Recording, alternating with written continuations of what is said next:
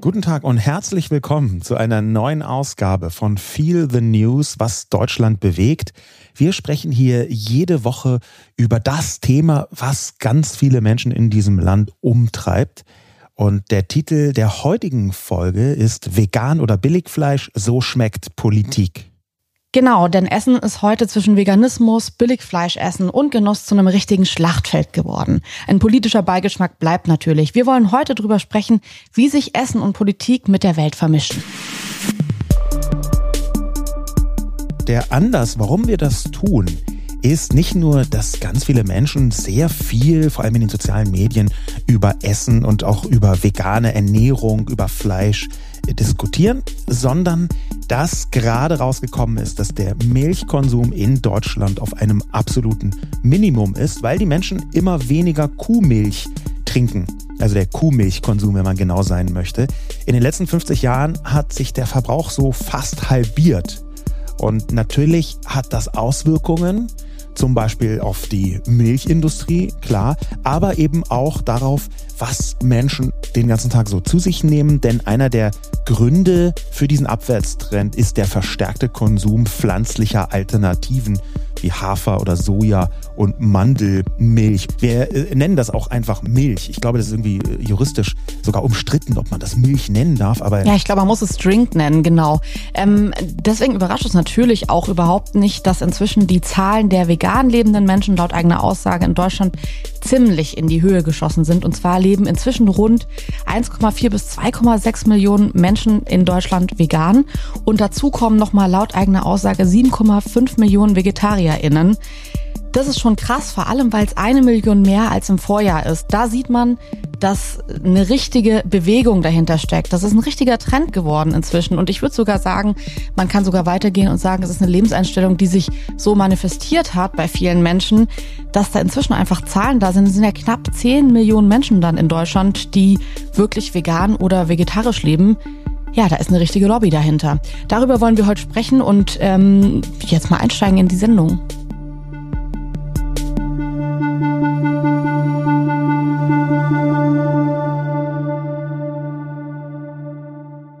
Ganz am Anfang ist aber vielleicht auch wichtig, erstmal zu erklären, Schlachtfeld hin oder her, es wird super hitzig über Essen diskutiert, Jule, aber wir wollen hier ein Experiment machen.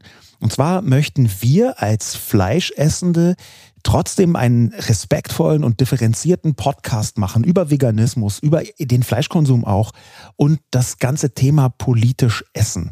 Wir wollen versuchen, da so ein bisschen diese super hitzigen Standpunkte so vielleicht ein bisschen entspannter rüberzubringen und so ein bisschen weniger mit Furor drauf zu schauen. Ja, ich fände total toll, falls ihr irgendwie total überzeugte Fleischessende seid oder überzeugte VeganerInnen seid. Dann lasst uns doch mal gemeinsam versuchen, für diese Sendung jetzt hier die verschiedenen Standpunkte zu verstehen und vor allem in die Gefühlsebene der Leute einzutauchen, die sich für den einen oder den anderen Weg entschieden haben und da erstmal offen ranzugehen. Das fände ich total wichtig. Wahrscheinlich finde ich es auch so wichtig, weil sich bei mir total viel die letzten Jahre getan hat. Ich weiß noch, dass ich vor fünf Jahren mal einen Kaffee bestellen wollte und das war so ein Stand in Köln und ich habe die Verkäuferin gefragt, ob sie einfach Milch da haben und sie meinte zu mir so, ja klar und hat angefangen so Sojamilch zu schäumen und ich meinte so, habt ihr einfach Kuhmilch da? Weil ich da noch total viel Kuhmilch getrunken habe und sie meinte, sie hat mich nur angesehen und meinte, nicht deine Mutter, nicht deine Milch.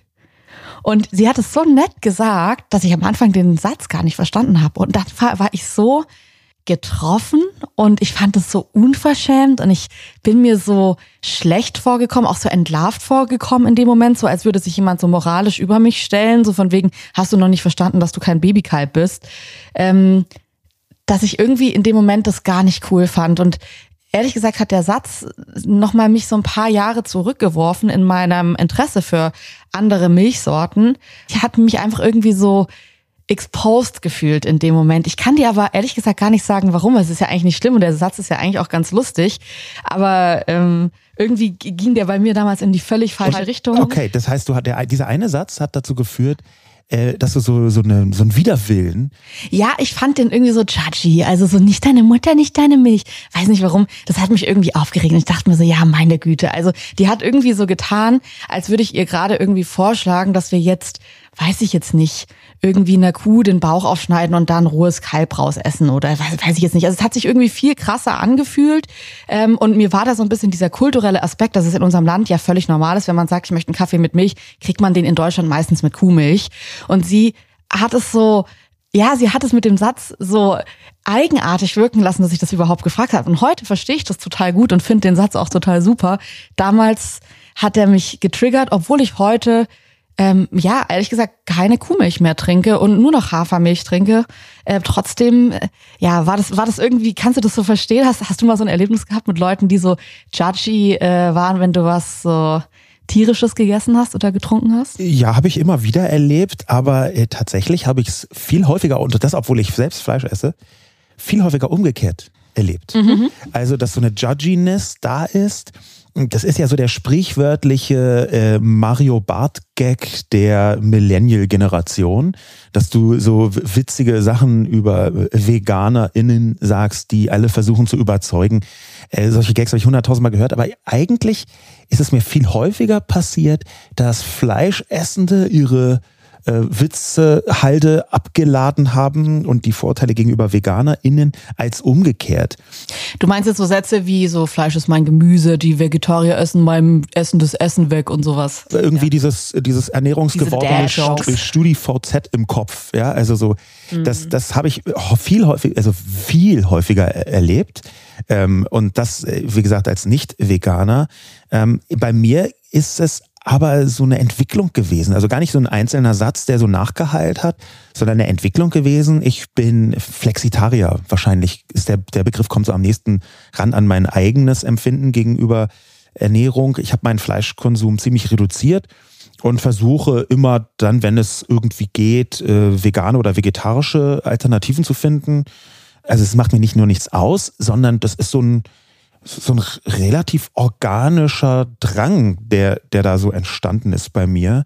Ähm, ich, wie gesagt, ich habe da überhaupt hm. nichts dagegen, zwischendurch Fleisch zu essen. Und das ist ja auch irgendwie der, der Kern von diesem Flexitarismus, ein Begriff, den ich äh, gar nicht kannte, als ich damit angefangen habe.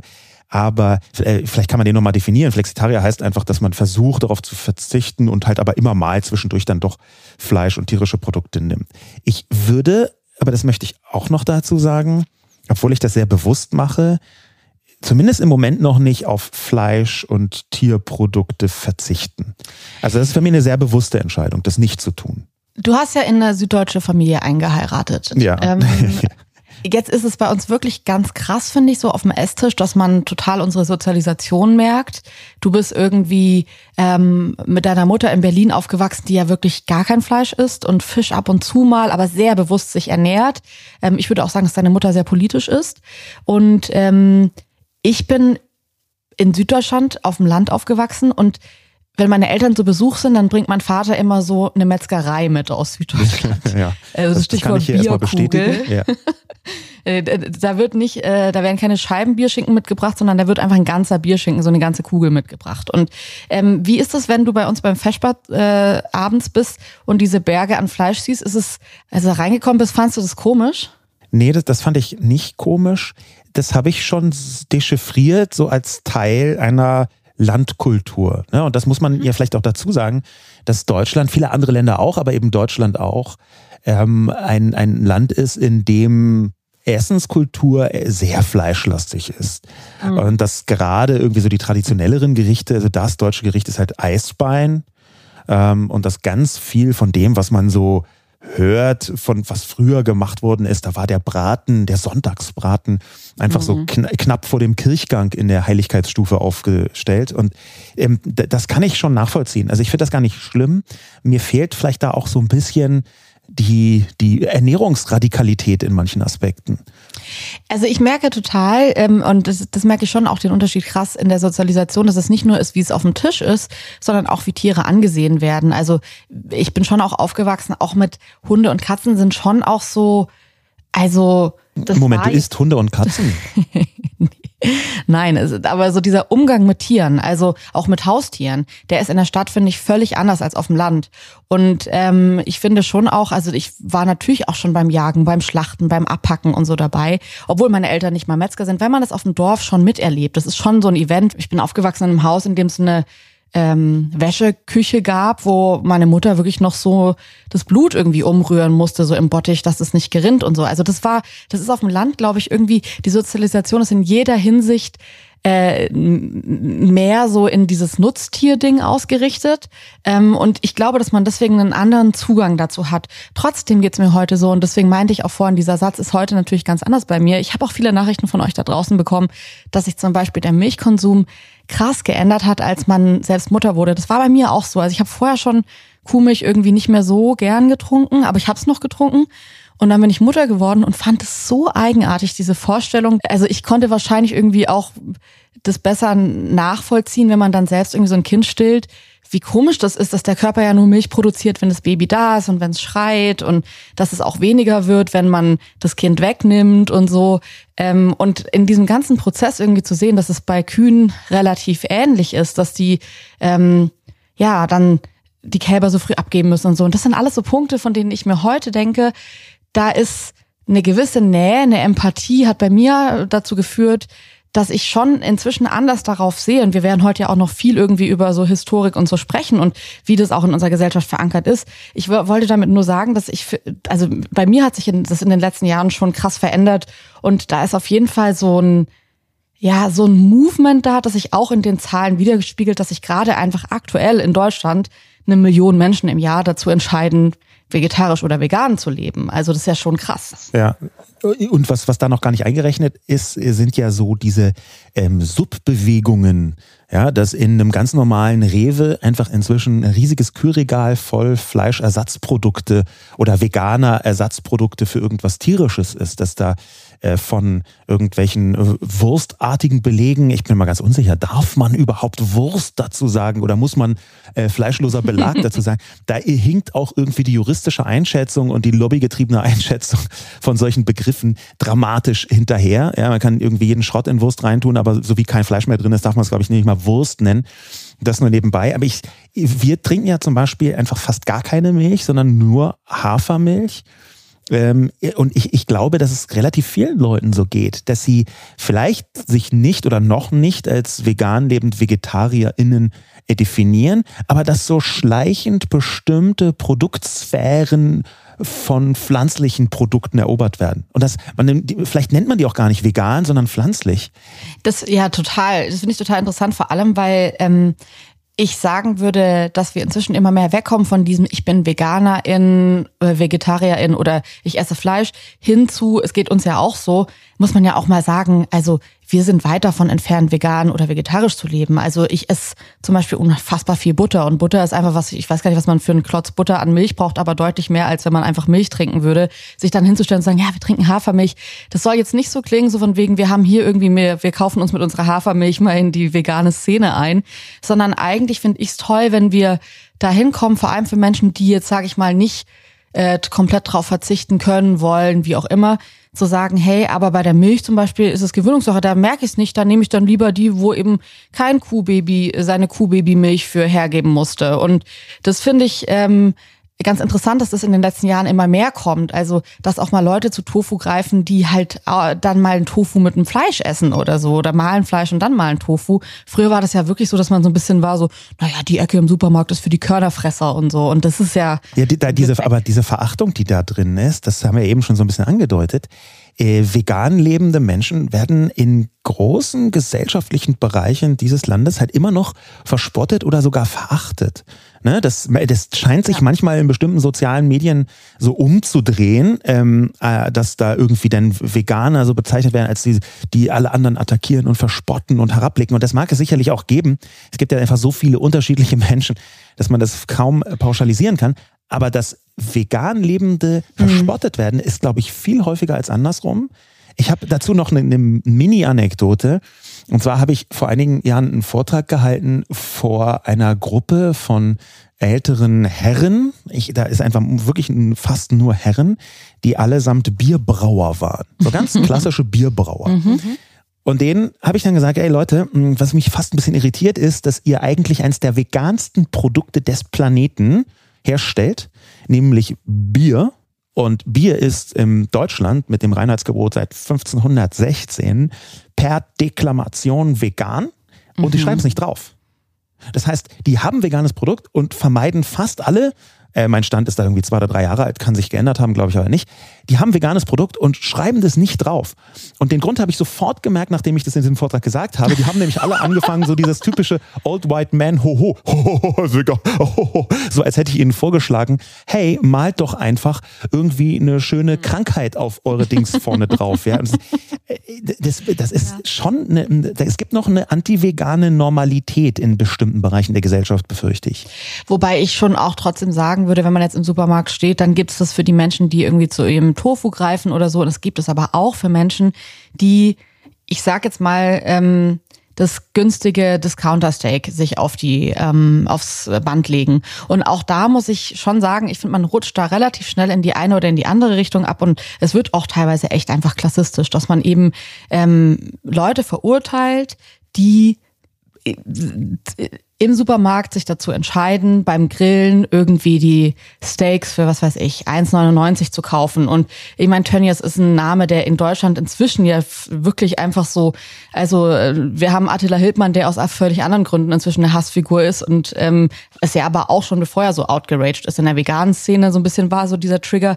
Aber Tönnies ähm, ist es inzwischen ja auch auf eine Weise, wo man schon sagen muss, ich finde es schwierig, sich da hinzustellen und zu sagen, ja, es ist so einfach, es gibt ja dann diese ganzen Sätze, es ist, es ist überhaupt nicht teurer, sich vegan zu ernähren. Ähm, man kann da ruhig drauf verzichten und so. Und man kommt irgendwie schnell in so eine, in so eine Judgy-Haltung rein, die ich ehrlich gesagt schwierig finde. Wie geht's dir da?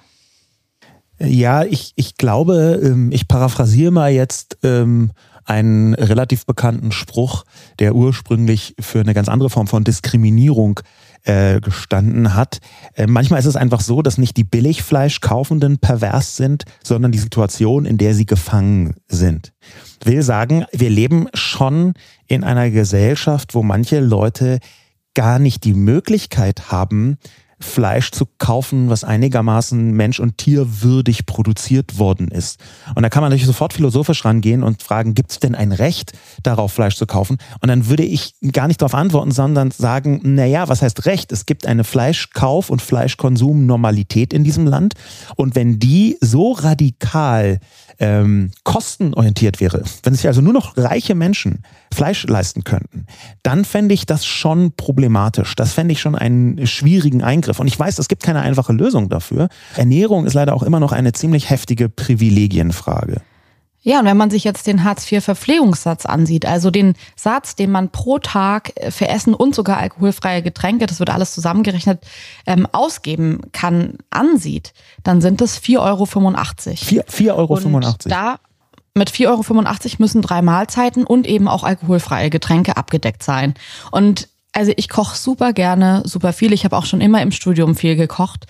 Ich finde 4,85 Euro ist eine Zahl, wo man jetzt sagt, okay, äh, wenn jetzt Fleisch deutlich teurer wird, dann bedeutet das einfach für manche Menschen, dass die Wochen, Monate lang irgendwie auf ein Stück Fleisch, auf einen Braten, auf irgendwas hinsparen müssen in einer Gesellschaft, in der zumindest einmal die Woche Fleisch zu essen völlig normal ist, sogar eigentlich häufiger, würde ich sagen, unter Fleischessenden.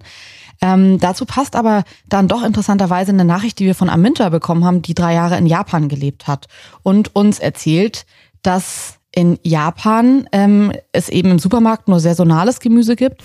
Ein Stück Steak kostet 30 Euro und ein Liter Milch circa 6 Euro.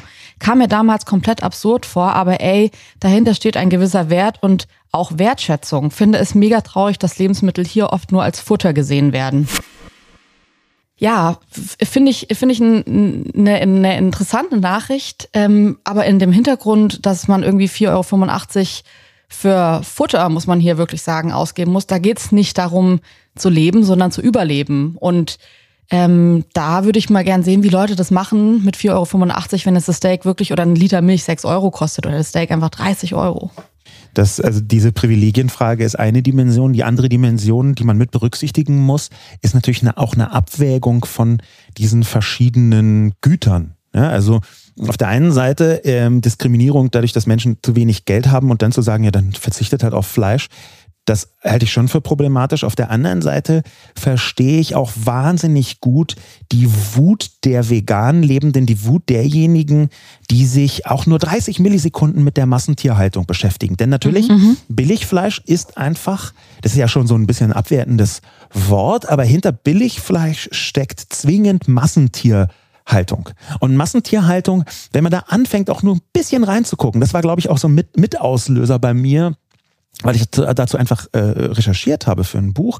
Das war ein Mitauslöser bei mir, dass ich Flexitarier äh, geworden bin, also nur noch versuche, hochwertiges Fleisch zu essen und seltener Fleisch zu essen, weil ich einfach ganz kurz reingeschaut habe in diese Massentierhaltungssituation und da ist, wem da nicht sofort sehr übel wird, mhm. der hat, glaube ich, auch ein bisschen gestörtes Verhältnis zu den Bildern, die man da wahrnehmen kann.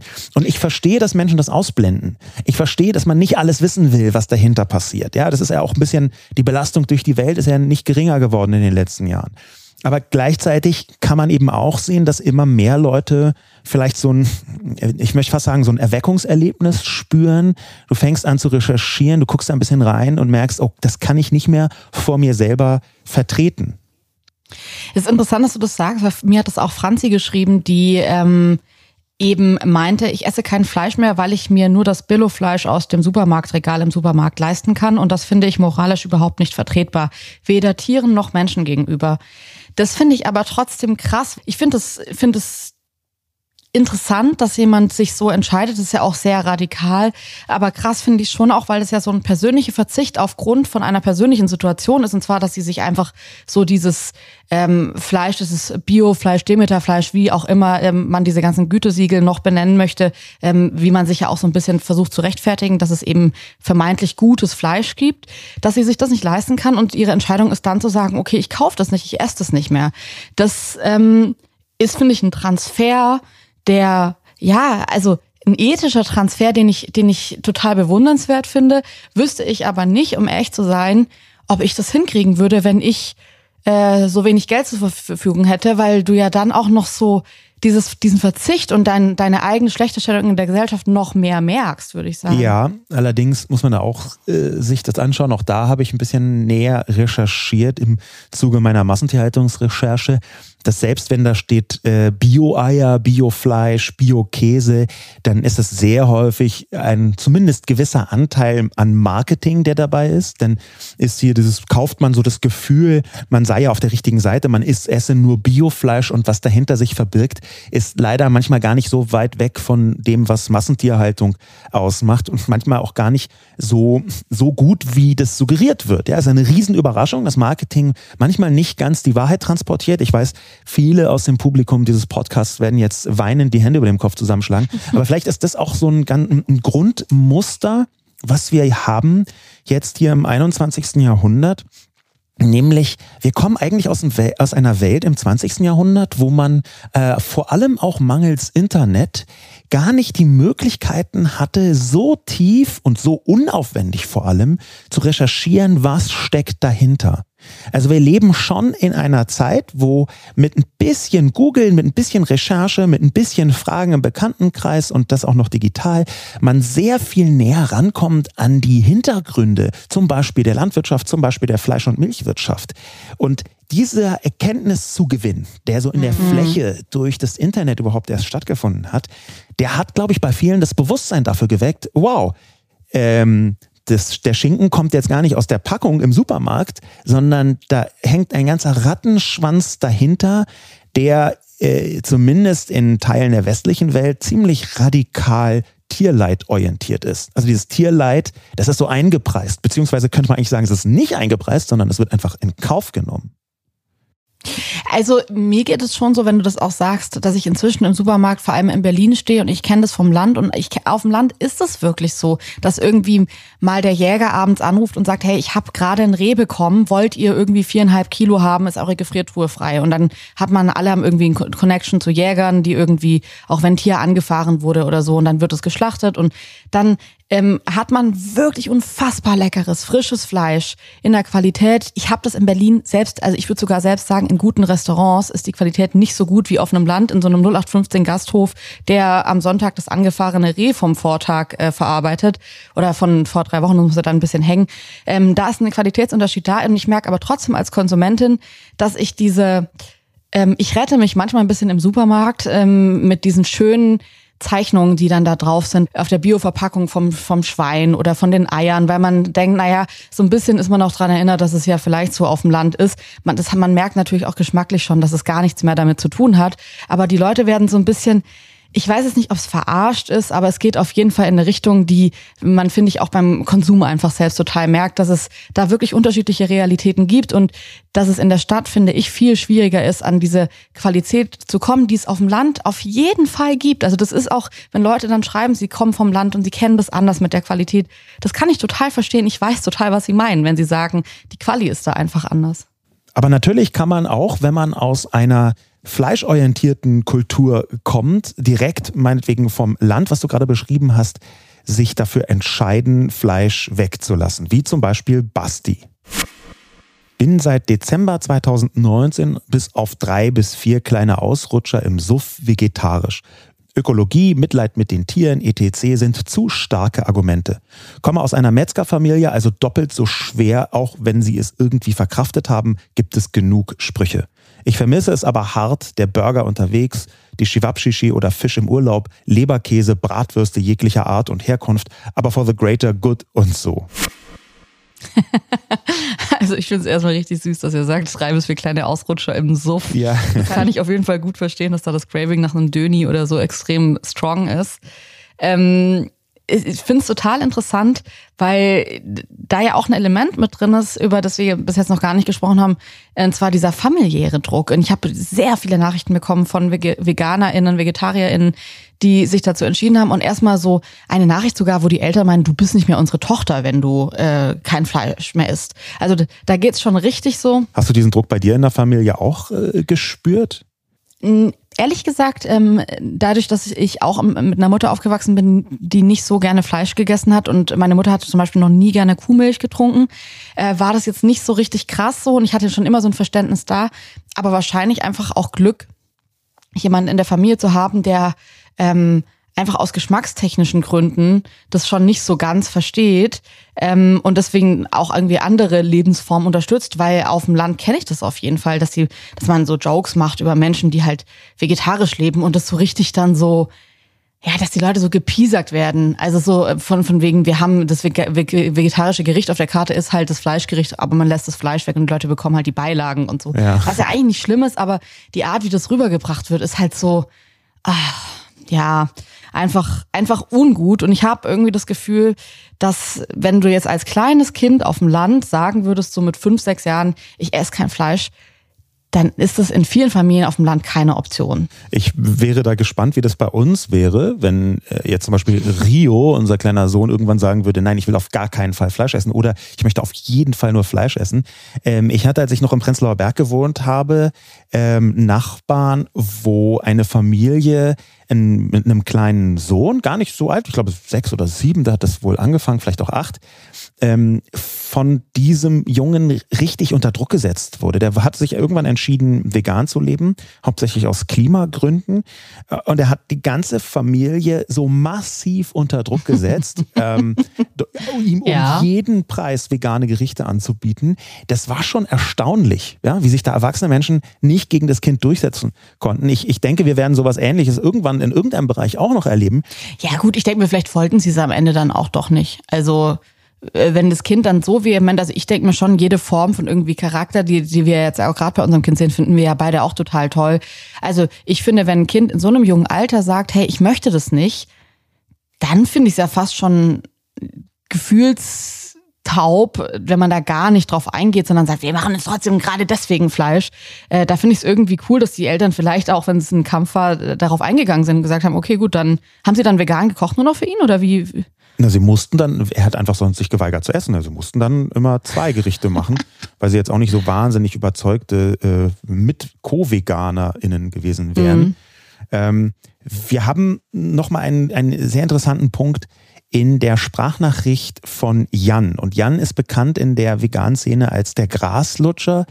Er hat einen Blog, wo er regelmäßig schreibt, äh, ist auf Twitter, wo er so ein bisschen rauer manchmal den Ton anzieht, was ich aber super finde. Also die Überzeugung selber so ein bisschen deutlicher zu illustrieren, finde ich großartig. Und Jan hat uns eine Sprachnachricht geschickt ähm, auf die Frage, worüber er als vegan lebende Person sich am meisten aufregt, beziehungsweise worüber er eigentlich wütend ist, was ihn wütend macht. Also, ähm, ja, was macht, mich als Veganer am wütendsten? Also grundsätzlich bin ich gar nicht so oft wütend. Ich bin eigentlich meistens recht happy, auch weil es da jetzt ziemlich vorwärts geht. Also auch für, ne, wegen Milchkonsum geht ja voll runter und sowas. Aber wenn ich jetzt lange drüber nachdenke, dann würde ich sagen, äh, gibt so drei Punkte. Erstens, die meisten Zustände in unseren ja, Stellen und also alles, was man, was man da so sieht an so Horrornachrichten, das wäre eigentlich gar nicht möglich, wenn der Staat ähm, die Gesetze, die es bereits gibt, konsequent anwenden würde. Dann dürfte man Tiere gar nicht so halten, äh, wie das gemacht wird. Und äh, ja, dass wir jetzt als Individuen uns darum kümmern müssen, ist mal wieder so ein, so ein, so ein typisches Ding irgendwie. Äh, ist halt ärgerlich. Ähm, dazu gehört eben auch Punkt zwei dass es immer noch ziemlich teuer ist. Also wer sich jetzt pflanzlich her auch nur ernähren möchte und dann kauft er sich irgendwie einen äh, pflanzlichen Bratling oder Hafermilch oder sowas, das ist meistens immer noch teurer als das tierische Original und das ist eigentlich ja, absurd, denn die Gesellschaft hat ja eigentlich das Interesse, dass sich weniger Leute mit tierischen Produkten ernähren. Und ja, wir zahlen aber 19 Prozent äh, Umsatzsteuer auf eine Hafermilch und das äh, Tierschnitzel, das gibt's immer noch irgendwie günstiger als das Katzenfutter im Gang nebendran. Das ist halt irgendwie ja, absurd. Und ähm, das Dritte ist eben auch, dass es halt grundsätzlich am schwer gemacht wird. Wenn, wenn jemand sagt, ich ernähre mich jetzt pflanzlich her als als vorher, dann wird ja meistens so ein Absolutheitsanspruch sofort gestellt. Der muss dann auch, darf auch nichts mehr von Nestlé kaufen und nichts in Plastik und muss in Sandalen rumlaufen und Autobahn darf der schon gar nicht. Ähm, und das ist natürlich irgendwie absurd. Also die Person, die versucht, so den ersten Schritt in die Richtung zu gehen, die muss auf einmal irgendwie äh, die Perfektion vorleben und alle, die sagen, ja, mir ist das alles scheißegal, die dürfen weitermachen wie bisher. Aber das ist nicht nur bei Veganern so oder bei Veganerinnen, ich weiß, das gibt es auch in anderen Fällen, aber das war so das, was mich am meisten genervt hat. Erstmal tausend Dank. Ich finde es total spannend, wie er hier wirklich sehr unaufgeregt ähm, über so diese Vorurteile spricht, die ja einfach da sind. Und das Letzte, was er gesagt hat, das finde ich, ist total so, wenn man, ähm, ich merke das bei meinem Instagram, ähm, ich habe Freundinnen, die kochen auf Instagram auch und die kochen vegan oder vegetarisch. Und ich habe das gar nie angefangen. Ich habe immer schon gesagt, ich koche auch Fleisch, ich koche auch mit Butter. Ich mag das einfach gern. Der Genuss steht bei mir im Vordergrund. Und dadurch, dass ich einmal so klar die Grenzen gesetzt habe, bekomme ich super wenig Nachrichten von Leuten, die sagen, wie kannst du nur mit Butter kochen? Weißt du eigentlich, dass das irgendwie von der Kuh die Milch ist?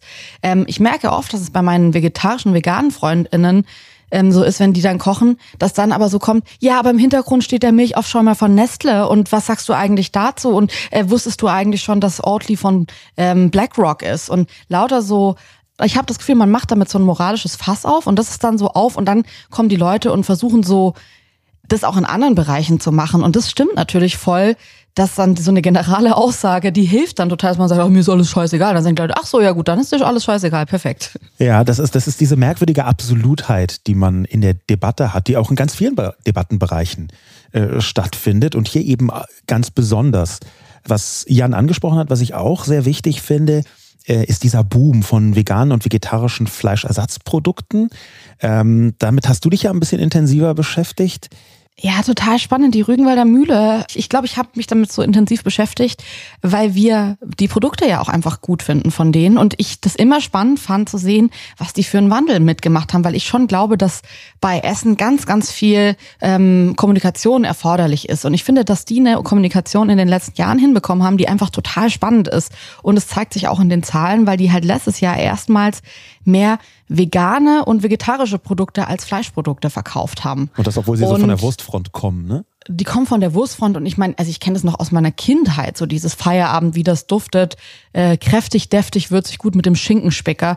Also ich esse auch wirklich gern die Leberwurst von denen so irgendwie, die normale, ähm, oder das heißt normale, die äh, von Tieren. Also das heißt, die haben ein gutes Sortiment, was Fleischprodukte angeht und verkaufen aber trotzdem mehr vegane und vegetarische Produkte. Und das finde ich so cool. Das ist so, also da verstehe ich auch den Graslutscher total, der sagt, ey, das hat sich in den letzten Jahren einfach krass geändert. Da gibt es einen Grund, entspannt zu sein, ähm, weil sich da so viel tut. Ich finde es auch, um ehrlich zu sein, das ist für mich so ein Beispiel, weil er auch so ein bisschen am Anfang meinte, er ist genervt davon, dass das nicht vom Staat geregelt wird, sondern dass man so die Individuen das regeln lässt, so was kann man da machen und was nicht.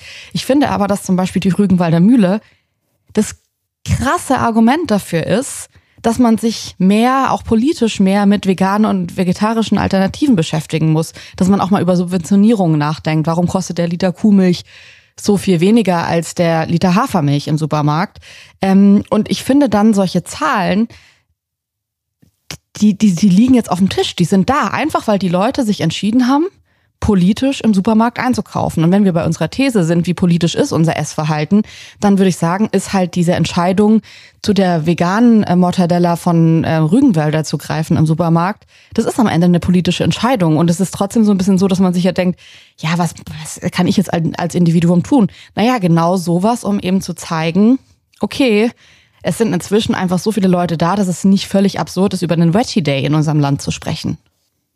Wie weit wir da inzwischen gekommen sind und wir jetzt hier so als Bevölkerung in Deutschland, kann man vielleicht auch daran erkennen, äh, Stichwort Veggie Day, was du gerade gesagt hast, dass vor ein paar Jahren die Grünen eine Wahl maßgeblich auch deswegen verloren haben, weil sie einen Veggie Day gefordert haben ähm, mhm. Und das, das war auch sehr unglücklich kommuniziert. Und da ist die Boulevardpresse auch draufgesprungen und hat es richtig ausgeschlachtet. Die ist ja traditionell nicht überragend grünenfreundlich äh, gewesen, zumindest.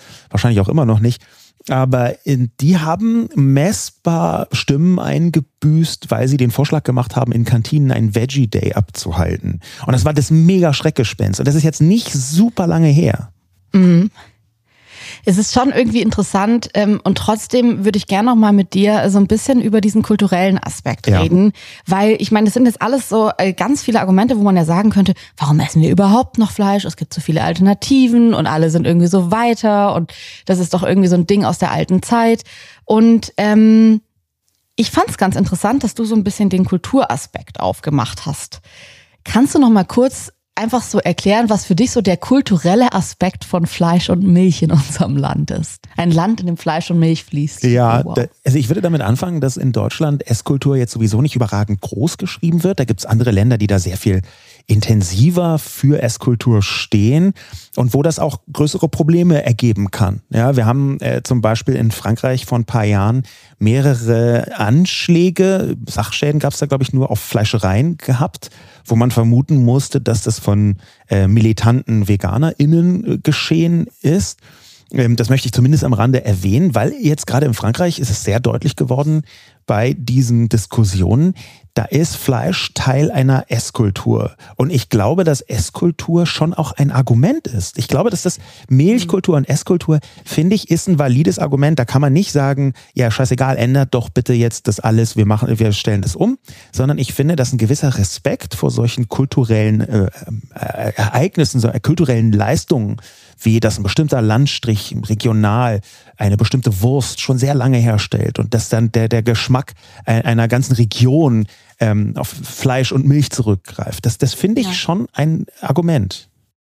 Ja, ich habe dazu eine ganz interessante Nachricht von Tara bekommen, die ähm, mir geschrieben hat, dass ihre Eltern aus dem Iran kommen und es ihrer Meinung nach eine der Veggie-unfreundlichsten Küchen der Welt ist, weil so viel Lamm und sie meint, sie ist zwar inzwischen 95 Prozent vegetarisch, aber wenn es so richtig leckere Homemade-Sachen von ihren Eltern gibt, dann kann sie da nicht widerstehen. Und ich habe mich dann im nächsten Schritt gefragt, okay, krass, wenn ähm, die iranische Küche jetzt einfach so sehr auf Lamm aufbaut und ich finde, bei Lamm ist es wirklich, ich habe noch kein gutes Fleischersatzprodukt mit Lamm gegessen, kann ja auch noch kommen, aber die Frage ist natürlich schon, wenn dann erstmal eine komplette Küche, Tradition ausgerottet wird, weil man sagt, okay, wir verzichten jetzt auf Fleisch, dann habt ihr leider Pech gehabt mit eurer fleischlastigen Küche, äh, könnt euch ja irgendwas Neues überlegen. Dann finde ich das schon auch schwierig, weil ich, äh, ja, ich komme ja auch sehr vom Genusspart, muss man ja auch mal sagen, wenn wir hier über Essen reden, dann ähm, kann ich total gut verstehen, warum man so Traditionen und äh, so dieses heimelige Gefühl von Küche, wie es da riecht und was man so weitergibt an die Kinder und so und an die Kindeskinder. Da ist ganz viel Verständnis von meiner Seite drin und dann würde ich natürlich sagen, weil ich habe am Anfang so ein bisschen, als du das gesagt hast, muss ich dir ehrlich sagen, dachte ich so, was für ein lames Argument zu sagen, ja, das machen wir, also das, das ist ein hohes Kulturgut und so, wo ich mir denke, ja, es war auch ein hohes Kulturgut, irgendwie Frauen scheiße zu behandeln in unserer Gesellschaft. Äh, man hat das lange gemacht und hat gesagt, ja, wir machen das schon immer so und deswegen machen wir es auch weiter so. Ich dachte mir so, ist irgendwie, finde ich, ein dummes Argument, das bei Milch und bei Fleisch zu sagen. Ähm, aber ich sehe das jetzt viel besser, vor allem wenn ich so andere Kulturen ansehe ähm, und mir denke, ey, ich ich kenne das selbst, wenn man Heimweh hat und dann kocht man sich irgendwas von zu Hause und man ist so da wieder hin zurückgeworfen und so. Und das kann ja Essen auch total sein, so ein Schlüssel in so einer Identität. Und wenn man das jetzt jemandem nimmt, nur weil das auf Fleisch aufgebaut ist oder auf Milchprodukte, dann sehe ich schon auch den Punkt, ähm, ja, den man da vielleicht Leuten eingestehen muss. Und das ist, finde ich, ein viel valideres Argument, als jetzt das bei anderen Sachen zu sagen. Wir machen das schon immer so. Das bringt einen aber auch direkt dazu, dass ein Schlüssel sein könnte, halt äh, Fleischreduktion. Also ähm, mhm. jetzt nicht die ganze Tradition über den Haufen zu werfen oder die ganze Kultur einfach komplett äh, ähm, abzulehnen, ähm, die auf Fleisch und auf Milch basiert. Es gibt ja eine Käsekultur. Ich liebe auch Käse. Es gibt noch keine besonders guten Käseersatzprodukte, muss man dazu sagen. Aber ähm, vielleicht wäre das ja ein Argument für Reduktion. Also das könnte ja möglicherweise ein Ansatz sein, dass man sagt, man versucht nicht die Kultur gleich in Grund und Boden äh, ja. zu verzichten, sondern man versucht so ein bisschen zu reduzieren. Aber das führt, wenn wir jetzt so ein bisschen diesen theoretischen Teil und so ein bisschen diese Einordnung versuchen hinzubekommen, das führt schon dazu, zu dieser Frage, gibt es eigentlich gutes Fleisch? Gibt es gute Milch? Gibt es gute tierische Produkte? Total. Und was ich da interessant finde, ist, ich habe ganz viele Nachrichten bekommen, die von Leuten, die meinten, ich möchte ähm, gutes Fleisch haben. Und ähm, auch viele Nachrichten von BäuerInnen, die meinten, hey, ich ich produziere gutes Fleisch, ich produziere diese gute Milch vom Bio-Demeter-Bauern vom Land und ähm, bei mir kann man das direkt kaufen. Ähm, ich fand es sehr, sehr interessant, dass ich auch eine Nachricht von Julia bekommen habe, die in Schleswig-Holstein lebt. Ähm, und sie hat Landwirtschaft studiert und hat aber Folgendes mir geschrieben. Was mir bis heute im Studium gefehlt hat, war die Kommunikation. Ich kann dir einen Zitratzyklus aufzeichnen, aber nicht ohne Fachbegriffe erklären, warum das Kalb von der Kuh so früh getrennt wird. Aktive, passive Immunisierung bei Kalb sehr komplex. Die Schere zwischen Stadt und Land wird immer größer und damit auch der Bezug zu den Lebensmitteln und deren Erzeugnissen. Wie oft wünsche ich mir hier ein wenig mehr echtes Interesse und Zuhören. Und die Kritik geht in beide Richtungen. Sowohl die alte weiße Männer Agrarblase als auch die Gruppe derer, die neulich eine Doku gesehen haben und jetzt kein XY mehr essen. Es gibt viele Facetten. Selbst die Kühe sind nicht schwarz-weiß, sondern schwarz-bunt. Dazu passt auch noch sehr, sehr gut eine Nachricht von Corinna, die so ein bisschen in dieselbe Richtung geht. Und zwar sagt sie, dass sie ähm, findet, dass in den letzten Jahren einfach so diese Kommunikation, die auch gerade schon Julia angesprochen hat, dass ihr die fehlt und dass sie sogar glaubt, dass man das verpasst hat, sich da gegenseitig aufzuklären. Und sie schrieb deswegen, Landwirte hätten viel früher erkennen müssen, dass sie die Leute mitnehmen müssen. Genauso müssen die Städte aber jetzt erkennen, dass sie sich dafür interessieren müssen, wie hierzulande Lebensmittel produziert werden. Im Supermarkt Chiasamen und Avocado kaufen ist ganz bestimmt nicht umweltbewusst und nachhaltig. Das ärgert mich dann, dass die Leute, die es sich so leicht machen, fragt man, ob sie sich schon mal einen Kuh-, Schweine- oder Hühnerstall angeschaut haben, lautet die Antwort zu 99 Prozent nein. Eine junge Dame fügte dann noch hinzu, muss ich auch nicht, weiß auch so, dass es den Tieren schlecht geht. So viel dazu. Ja, dadurch ist natürlich noch nicht die Frage beantwortet, gibt es gutes Fleisch? Und ich glaube, dass man da auch keine endgültige und definitive Antwort drauf finden kann. Ähm, es gibt aber auf jeden Fall ähm, schlechtes und weniger schlechtes Fleisch. Also vielleicht kann man ja so rangehen, dass der, der Mensch äh, im Moment in der Gesellschaft, in der wir leben, äh, schon ziemlich invasiv umgeht mit dem Planeten, mit den Ressourcen. Und natürlich kann man versuchen, da so ein mhm. bisschen bewusster mit umzugehen. Die Frage, ob es gutes Fleisch gibt, ist vielleicht falsch gestellt. Wie schafft man es, der Fleischkonsum, der Konsum von tierischen Produkten möglichst wenig belastend ist? Das, das könnte ja ein Ansatz sein. Ja, ich überlege gerade auch, ob Aufklärung ein Fleisch nicht auch zu einem besseren Fleisch macht. Also die Frage ist natürlich, äh, Fleischkonsum an sich bedeutet immer, dass man das Tier tötet. Und ähm, solange dieser, solange man diesen Prozess verurteilt, was ich absolut verstehen kann und äh, 100 Prozent äh, dabei bin, das ist ein Argument, das ist ja ein Totschlagargument. Das kann man ja nur so äh, verwenden. Und ich glaube, dass die meisten Menschen, die sagen, es gibt kein gutes Fleisch, gehen natürlich genau auf dieses Argument. Und nach dieser Argumentation ist es nicht möglich zu sagen, hey, ja, wir haben aber hier gute Bedingungen für die Kälber, weil die werden ja dann trotzdem am Ende geschlachtet. Und es geht um den Schlachtungsvorgang. Aber die Frage ist für mich schon, ähm, wird das Fleisch zumindest zu einem besseren, wenn man weiter aufklärt und wenn man in der Kommunikation miteinander tritt. Fleisch ist, glaube ich, so dieses große Argument, wo man nicht richtig miteinander diskutieren kann, weil da immer so dieses Leben und dieser, dieser ethische Aspekt dabei ist. Aber wenn wir jetzt auf Milch gehen, dann finde ich, ist es schon eine Diskussion wert, zu sagen, okay, wie ist da die Aufklärungsarbeit? Wie wird Milch hergestellt? Kann man Milch so herstellen, dass es okay ist für die Kühe oder ist es einfach nie okay für die Kühe? Wenn ja, kann man dann umstellen auf Hafermilch? Wie wird es subventioniert? Das sind ja alles Punkte, von denen ich schon glaube, wir leben gerade in der Stadtblase und in der Landblase und beide Blasen haben so ein bisschen sich gegenseitig verpasst. Also die, diese Analyse, die so bei Corinna durchscheint und auch bei Julia, ähm, dass da ein Kommunikationsproblem da ist. Das sehe ich auch. Ich glaube nicht, dass ein Kommunikationsproblem alles lösen kann aber dass da Missverständnisse quasi vorprogrammiert sind und dass man aneinander vorbeiredet und dass sich das auch in der Diskussion widerspiegelt, das sehe ich auch schon. Ähm, ich glaube, dass man die Situation verbessern könnte, wenn man deutlicher machen würde, dass es ganz bewusste Entscheidungen sind, die manchmal schon von ganz langer Zeit getroffen worden sind, ähm, warum zum Beispiel es Subventionen gibt. Ne? Da wollte man so ein bisschen so eine Unabhängigkeit äh, bewahren, europäische Unabhängigkeit wollte äh, so sagen, na ja, wir wollen, dass hierzulande eine Milchwirtschaft existiert, deswegen gehen unglaublich große Prozentanteile der EU-Subventionen jeweils in die einzelnen Länder zur Unterstützung von Bäuerinnen und Bauern der Landwirtschaft insgesamt. Das sind bewusste Entscheidungen. Und da kann man, wenn man dann das ein bisschen offener kommuniziert, vielleicht doch auch bewirken, dass Leute sich anders anfangen zu entscheiden. Wenn deutlich wird, okay, ähm, dass Milch so billig ist, hat ganz viele schwierige Folgen mhm. und ist überhaupt nur so billig, weil Subventionen da sind. Auf jeden Fall. Und ich finde trotzdem ähm, kommt man dann relativ schnell in diese Entscheidung ähm, im Supermarkt, bei der ich ehrlich gesagt auch manchmal nicht weiß, was ist denn jetzt richtig, weil es hochpolitisch und hochmoralisch und auch hochethisch wird. Und zwar diese Frage jetzt einfach mal nach dem Liter Milch. Für welchen Liter Milch entscheide ich mich jetzt? Für welche Milchpackung entscheide ich mich? Ich habe inzwischen irgendwie so ein bisschen dieses, okay, ich nehme keine Kuhmilch, fühlt sich für mich falsch an, möchte ich persönlich einfach nicht, ohne zu judgen, dass es andere Menschen machen. Äh, ich möchte einfach keine Kuhmilch kaufen. Dann bin ich irgendwie schon so an den pflanzlichen Milchen. Dann gehen wir schon mal raus aus der Kühltheke und wir gehen in die ungekühlte Variante rein.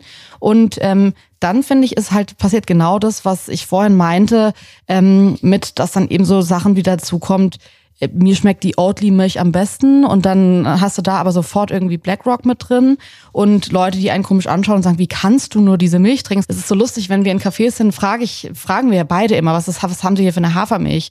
Und ich habe das Gefühl, dass es auch für die KaffeebetreiberInnen, die, das fühlt sich für die wie so eine Fangfrage an, weil die jetzt nicht wissen, ob wir das fragen, weil wir BlackRock scheiße finden oder weil wir die Oatly haben wollen, weil die geschmacklich am besten ist. Es geht nicht mehr richtig drum, dass das ja eigentlich schmecken soll zu deinem Kaffee oder so? Oder geht es darum, dass es schmecken soll? Oder geht es darum, dass es eine politische Entscheidung ist? Und dieses Gefühl haben ja auch einige von euch geschrieben. Ich wollte jetzt hier keine Nachricht vorlesen, um so ein bisschen auch Privatsphäre zu wahren, aber dass sie wirklich von diesen Moral- und Ethikfragen in eine Essstörung reingerutscht sind, weil sie ähm, irgendwann nicht mehr wussten, was, für was kann ich mich denn jetzt entscheiden? Weil wenn man sich rein liest und wenn man sagt, okay, ich verzichte auf Nestle-Produkte, ich möchte aber auch nicht BlackRock unterstützen, möchte aber auch nicht irgendwie ähm, Milchprodukte essen, dann slidet man ja heimlich, still und leise in so einen Verzicht rein, der irgendwann so konfus ist, dass ich schon schwierig finde, wie entscheidet man sich am Ende? Ja, das ist ja auch deswegen so, weil äh, gerade Nestlé so als der Vorzeigebösewicht. Es gibt ja in ganz vielen Branchen und Bereichen gibt es ja immer so ein Unternehmen, was so, so Vorzeigebösewichtartige Funktionen hat. Ähm, und wenn man nur darauf verzichtet, dann ist alles andere okay. So kommt mir häufig die Kommunikation drumherum vor. Ja, also solange du kein Nestlé nimmst, ist alles andere äh, geht. Solange du nicht irgendwas von Monsanto, dann, dann den Rest kriegt man schon irgendwie hin. Und natürlich redet man sich auf diese Art auch relativ viel schön.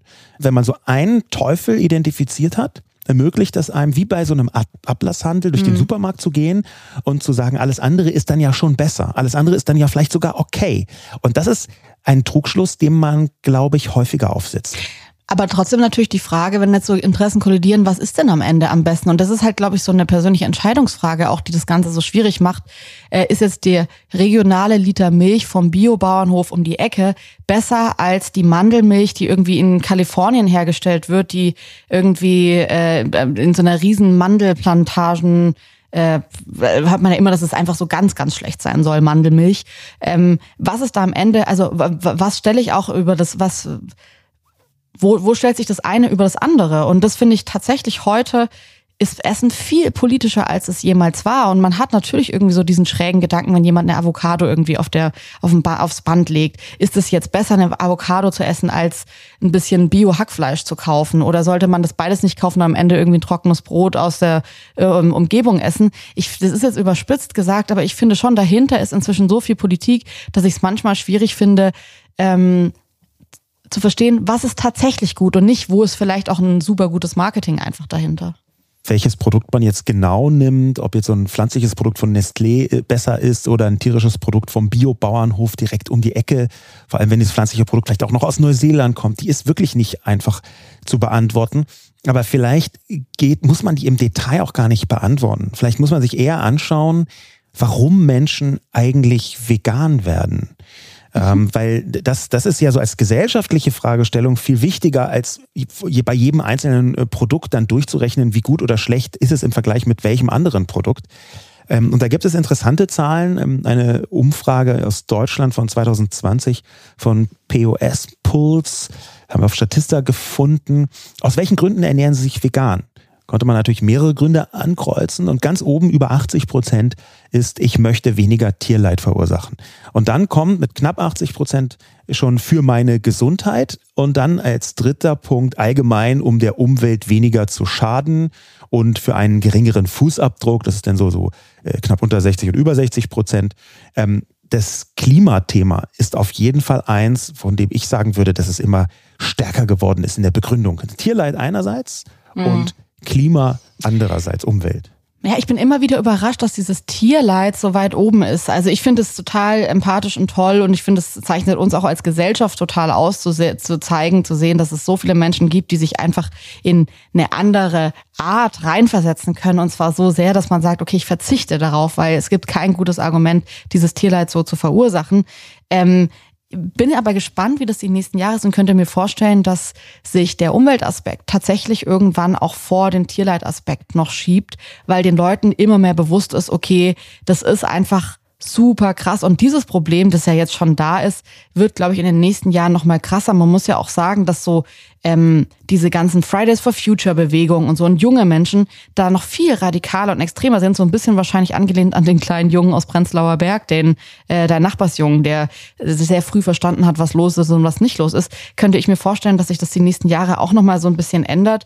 Aber ähm, das sind auf jeden Fall, finde ich, sehr selbstlose Argumente erstmal. Also, dass es für meine Gesundheit erst auf Platz zwei ist und man nicht sagt, okay, ich vertrage das nicht, sondern das Wichtigste ist erstmal, dass ich kein Tierleid verursachen möchte, finde ich eigentlich schön, dass, sowas rauskommt. Ja, diese Form von Empathie, die ist vielleicht auch eine Erklärung, warum Klima noch nicht so weit oben ist, weil Tierleid, da hat man ja ganz konkret Tiere im Blick, also Lebewesen im Blick, die Leid empfinden, womit man Empathie haben kann. Und dass dann Umwelt und Klima ein bisschen tiefer ist, hängt ja auch damit zusammen, dass Umwelt jetzt nicht irgendwie so ein Lebewesen ist, mhm. ähm, sondern so ein bisschen abstrakter daherkommt. Das könnte ich mir vorstellen, dass es das eine große Rolle spielt. Dafür würde auch sprechen, dass wir ganz gute Nachweise haben, dass soziale Medien einen ganz mhm. maßgeblichen Beitrag geleistet haben dazu, dass Menschen vegan anfangen zu leben, sich damit intensiver beschäftigen und dann irgendwann sich gegen Fleisch- und Tierprodukte entscheiden. Das finde ich immer noch ähm, so ein, wenn man sich das mal so vor Augen ruft. Ich habe auch viele Nachrichten von euch bekommen, dass ihr aufgrund von Dokus, von Büchern, von Filmen, von äh, Blogs und InfluencerInnen euch dazu entschieden habt, vegetarisch oder vegan zu leben. Manche Leute wirklich so seit zehn Jahren, vor zehn Jahren ein Buch gelesen und jetzt einfach immer noch vegetarisch oder vegan. Du bist ja auch Autor. Das ruft man sich, finde ich, jetzt gar nicht so auf den Zettel, dass es da natürlich logische Argumente geben kann, die man einfach nur, wenn man die geschickt verpackt, wenn man die gut vorbringt, dazu führen können, dass Leute so überzeugt sind, dass sie wirklich ihr komplettes Leben ändern. Und wenn jetzt Leute schreiben, dass sie ein Buch gelesen haben und seit fünf oder seit zehn Jahren vegan sind, dann ist es ja nicht so eine kleine Entscheidung, wo man sich sagt, ja gut, okay, dann gehe ich halt jetzt immer mit Regenschirm raus, sondern das ist eine richtige Veränderung, die so durch Familien geht und die Leute sind aber überzeugt und machen das. Ja, du hast erzählt, dass in den Nachrichten, die du bekommen hast, äh, ein ganz besonderes Buch, nämlich Anständig Essen von Karen Duwe häufiger erwähnt worden ist. Und Karen Duwe ist ja eigentlich Schriftstellerin. Ne, das deutet so ein bisschen darauf hin, Ach, krass, okay. dass wenn die, wenn die richtige Kommunikation stattfindet, wenn es also auf die richtige Weise erzählt wird, und äh, Karin Duwe kann es fantastisch erzählen, ist wirklich eine hervorragende Erzählerin, ähm, wenn das also auf die richtige Weise kommuniziert wird, dann mhm. wirkt das sehr überzeugend. Interessant ist auch, dass auch so äh, Influencer wie zum Beispiel Veganes, die Jungs von Veganes Ungesund äh, hier genannt wurden.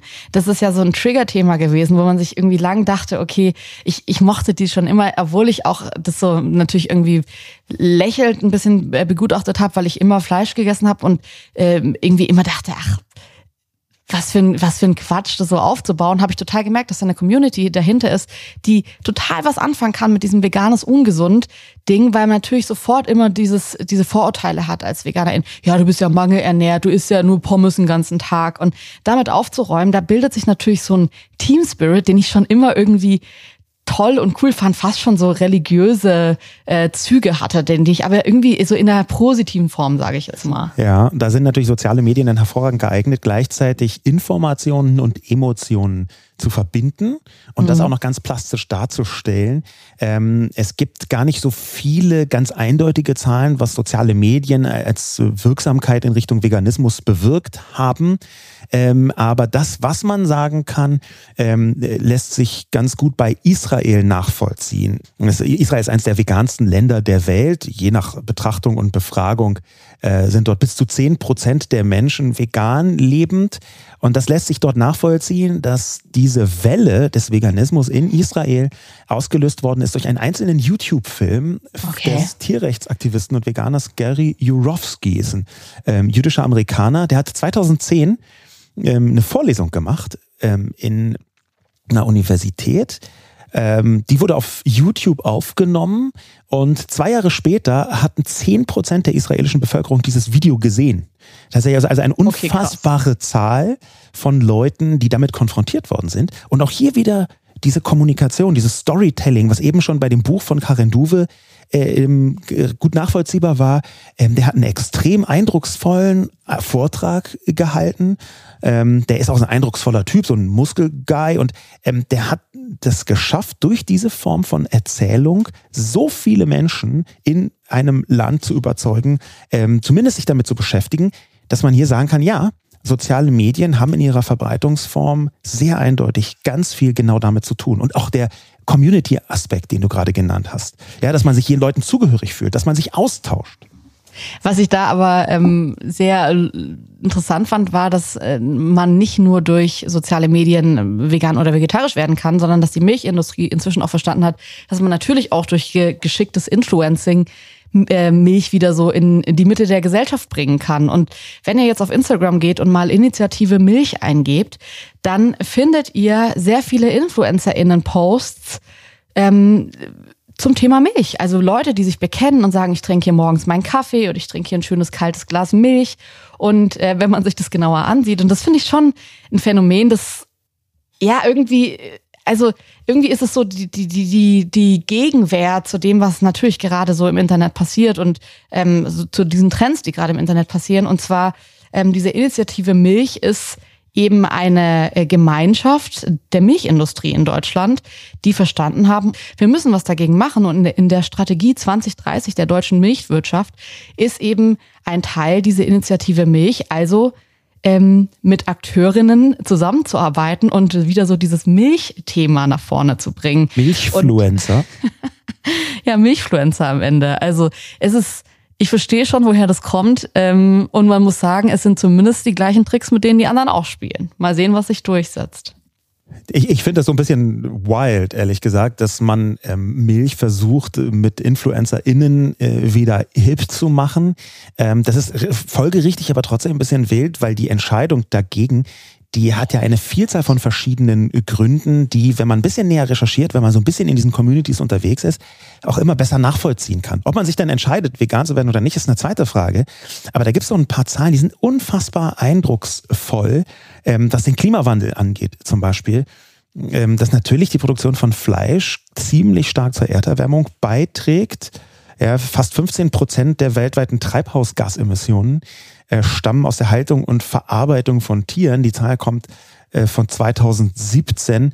Ähm, das könnte inzwischen noch deutlich mehr geworden sein. Und gleichzeitig hört man dann sowas wie, dass 75 Prozent der Ackerfläche der Welt nur für die Erzeugung von tierischen Lebensmitteln, Fleisch, Milch, Eier und so benötigt werden.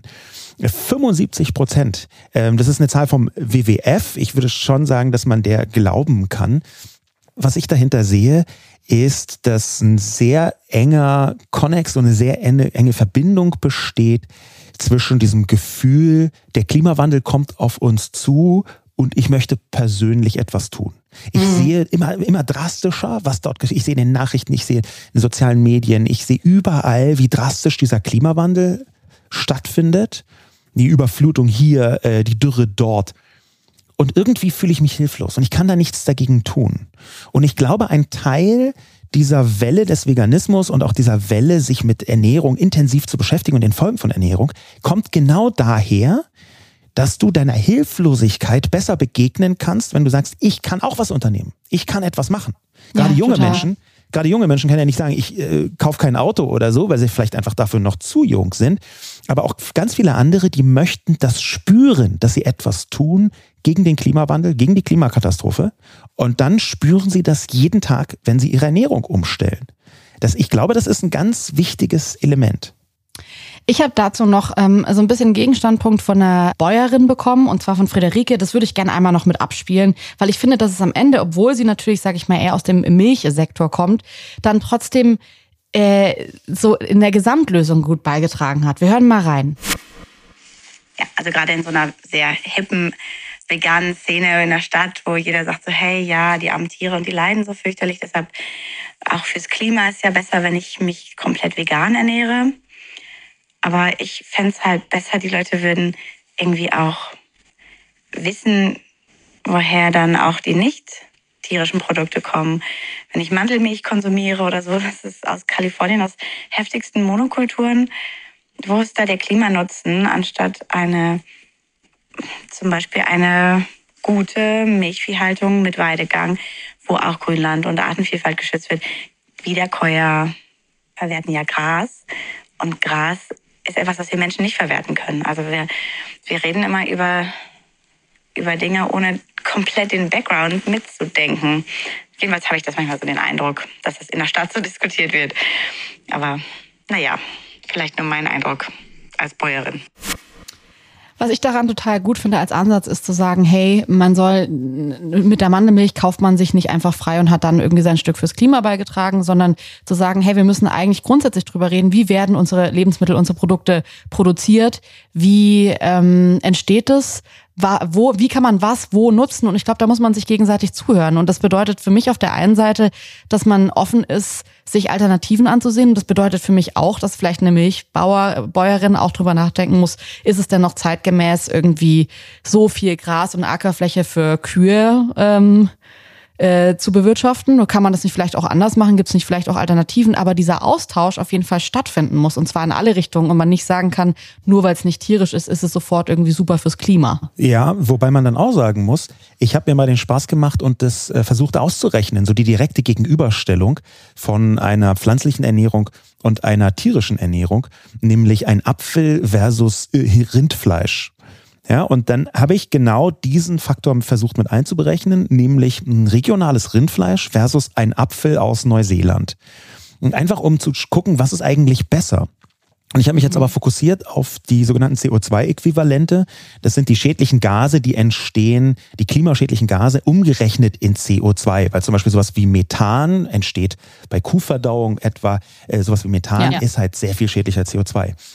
Und da habe ich ausgerechnet, ähm, grober Überschlag, aber stimmt meiner Meinung nach, dass du einen Apfel aus Neuseeland 42 Mal hin und her fliegen könntest, von Neuseeland nach Deutschland und wieder zurück und wieder zurück, ähm, bis er so klimaschädlich wäre wie 100 Gramm Rindfleisch. Ähm, das ist natürlich eine Größenordnung, jetzt nicht allein den Apfel im Flugzeug, sondern ein Apfelflugzeug gewissermaßen gerechnet. Und äh, diese, ja. diese Gegenüberstellung, die zeigt so ein bisschen, ja, es stimmt. Man muss auch immer schauen, was an pflanzlichen Nahrungsmitteln, nicht tierischen Nahrungsmitteln ist, wie schädlich. Aber gleichzeitig ist äh, Fleischwirtschaft, Viehwirtschaft, Milchwirtschaft äh, so belastend in vielen Bereichen, dass selbst wenn man das anschaut, es im Detail immer noch viel belastender ist als ein pflanzlicher Ansatz. Ich finde es gut. Ich finde für diese Sendung hier wichtig, gerade auch weil wir gesagt haben, wir wollen uns verschiedene Realitäten ansehen. Und dann finde ich, ist aber trotzdem auch die Stimme der Bäuerin total wichtig, die in unserem Land eben gerade noch davon lebt, äh, Milch zu produzieren, Fleisch zu produzieren. Ähm, für mich wäre schon die grundsätzliche Frage, wie kann man am Ende das einfließen lassen, dass es alles funktioniert? Und wenn wir noch bei unserer Anfangsthese sind, eben, dass Essen einen politischen Beigeschmack hat, dann finde ich, kann man trotzdem jetzt im Nachhinein sagen, das ist auch gut so, dass es so ist. Es ist gut, dass es politisch ist. Ähm, dieser politische Beigeschmack sorgt dafür, dass sich was verändert in unserem Land. Also ich glaube abschließend, ähm, wenn wir jetzt auf diese Folge gucken und auch sagen, ey, wir haben uns vorgenommen, irgendwie verschiedene Standpunkte zu zeigen und auch ähm, verschiedene Lebensrealitäten zu berücksichtigen, dann finde ich, ist es schon wichtig, egal ob du jetzt der, ich finde die Apfelrechnung, die hinkt halt so ein bisschen, weil sie halt wieder nur diesen einen Punkt und zwar das wie CO2-neutral, wie gut für die Umwelt ist es, was zu machen. Und da ist dann halt wieder nicht die Lebensrealität der Bäuerin drin, die halt gerade in Deutschland noch davon lebt, irgendwie Kühe die Milch abzuzapfen und das Fleisch zu verkaufen. Und natürlich kann man drüber reden, wie zeitgemäß ist das noch. Ich glaube, das müssen wir auch. Aber ähm, mir ist in der Diskussion darum, ähm, rutschen wir, glaube ich, sonst wieder so ein bisschen in dieses entweder ich ernähre mich vegetarisch oder nicht oder ich bin Veganer oder nicht oder ich komme vom Land oder nicht. Ähm, dieses entweder oder ich würde da gerne wegkommen, hinkommen zu, kann man das nicht umstellen? Kann sich Landwirtschaft nicht umstellen? Wie sieht eine moderne Landwirtschaft aus? Wie sieht auch ein moderner Konsum von Lebensmitteln aus? Und das kann sein, dass es vegetarisch und vegan ist. Der Trend geht auf jeden Fall in diese Richtung. Ich kann mir aber auch vorstellen, dass auch noch in 50 Jahren, und ich meine, wir gehören ja gerade auch noch dazu, es Menschen gibt, die halt trotzdem gerne mal ein Fleisch essen wollen. Und ähm, da irgendwie einen Umgang zu finden und zu sagen, okay, wie kriegt man das dann aber hin, das Fleisch, das verkauft wird, so CO2-neutral wie möglich, so wasserarm wie möglich zu produzieren, anzubieten.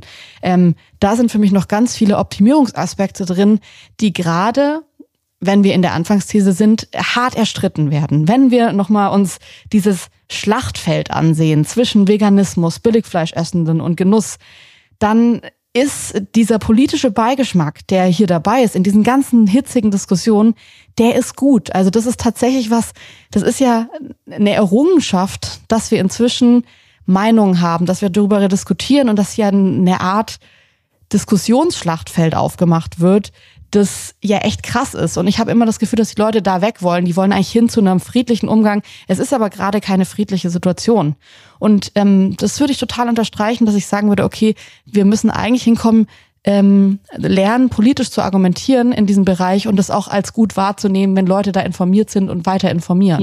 Ja, ich, ich würde sogar sagen, dass dieser super harten Diskussionen um Essen und dieses gegenseitig sich auch nichts schenken, ähm, dass man Leuten auch Informationen um die Ohren haut, die sehr schwer zu ertragen sind, dass das eigentlich gut ist. Dass das gut ist, dass es auch ein gutes Schlachtfeld deswegen ist, das kann extrem emotional werden und trotzdem wird es ganz selten zu Gewalt gegen Menschen führen.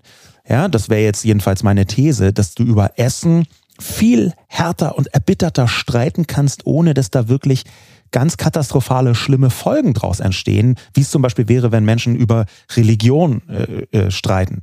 Wobei jetzt ich dazu sagen muss, äh, äh, Veganismus oder Essen insgesamt wird häufig so als eine Art Ersatzreligion betrachtet, Veganismus als Ersatzreligion.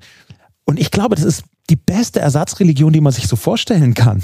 Also es ist ein, eigentlich eine Form von Ersatzreligion, die wahnsinnig wenig unangenehme Begleiterscheinungen haben, wie das bei anderen Religionen manchmal der Fall sein kann. Insofern ist der, dieser Ansatz zu sagen, wir kümmern uns ganz intensiv ums Essen und wir streiten auch ganz heftig darum, ähm, der, den finde ich gut, den, den kann man, glaube ich, auch gut finden. Und der Wunsch, es möge da einen Konsens geben und man will, will sich irgendwann einigen. Vielleicht ist das auch ein ganz falscher Wunsch. Ja, vielleicht ist auch einfach diese Debatte um politisches Essen eine Art Übung für den viel größeren und tiefgreifenden Streit und die krassen Debatten, die kommen, wenn wir uns um äh, tiefe Einschränkungen zum Klimawandel streiten müssen.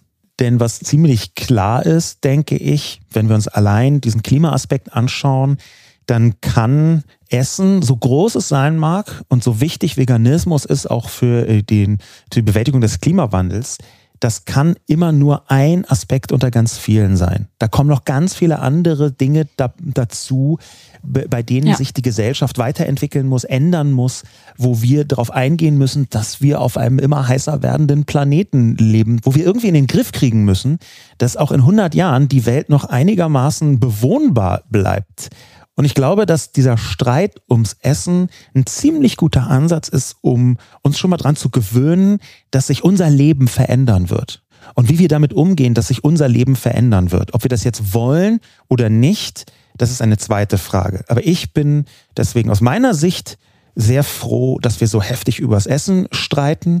Und vielleicht muss man gar nicht so viel schlichten, wie viele Leute da wollen. Vielleicht passiert da viel mehr so äh, unterschwellig an ja. Akzeptieren vom Gegenüber, wenn man einfach die Positionen anfängt, so ein bisschen auszutauschen.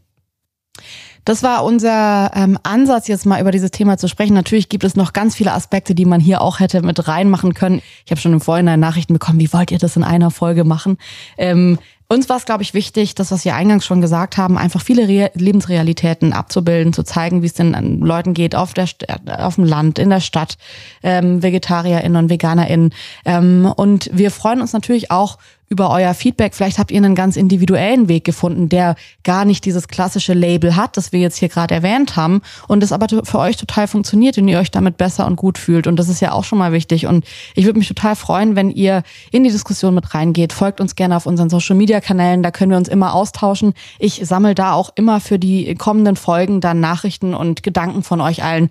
Vielen, vielen Dank für die rege Beteiligung, jetzt auch an dieser Sendung, aber auch an allen anderen. Wir freuen uns natürlich immer über eure Gedanken Gedanken und ähm, die dann hier aufzugreifen und weiterzudenken und weiterzuentwickeln und zusammen irgendwie nach einem Lösungsweg zu suchen, ist uns ein totales Anliegen bei Feel the News.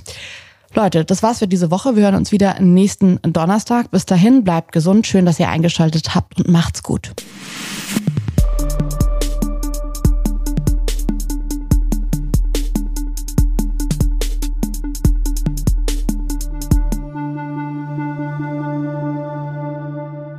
Dieser Podcast wird produziert von Podstars bei OMR.